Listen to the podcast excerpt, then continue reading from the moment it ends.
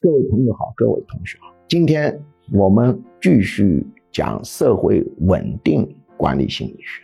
在这里，我例行跟大家啊介绍一下，推荐一下我写的这本书《社会稳定管理心理学》。大家注意这个出版社啊，注意出版社，说明我是很严肃的在讲这个话题，而且不要误会，我是为了争取稿费。我这个学者跟别人不同啊，我办企业很好的，搞学问的人都知道，靠稿费赚钱这是没有什么意义的啊。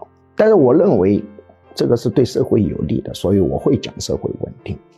今天我们讲社会稳定的一个非常重要的问题，就是中国的一个社会发展，跟日本、跟英国。等近代史上崛起的国家有一个很大的不同之处，就是我们中国几千年老是几百年来个大动荡、大轮回，人口大量流失，然后进行异性革命。你跑到日本去，你可以看到人家一千年前的房产证、地契有效的，他的法统没变过。英国也是有一千多年没变了，我们中国呢，到了两百多年就不行了。就要变了。那么有人说，中国为什么老是这样重复循环？从各种角度可以谈这个问题。但是今天我们要谈的是什么？就中国的文化有急功近利的倾向。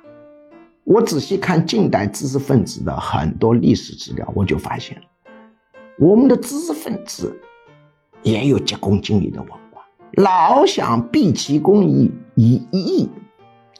接受不了慢慢的来，有社会问题不是一点一点有耐心的去解决，而喜欢来一个天翻地覆的大变动，喜欢搞大破大立，但是实际上常常大破是破起来，立起来很慢的，因为立起来它还有很多细节，人员分工要社会运行要进行默契，这个默契的培养的过程是很长的。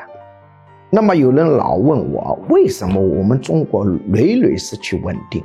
当然，我讲的稳定不是指固定不变，稳定的本质，从中国传统文化的语言来讲，是阴阳相对平衡。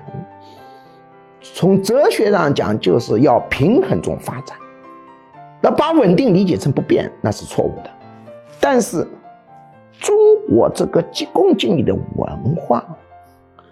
特别不利于稳定，不管是民间还是知识分子，毕竟是中国人。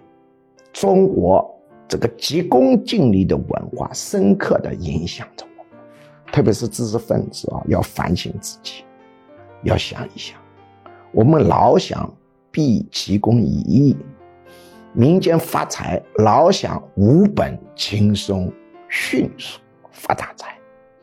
这是对中国的发展非常不利的。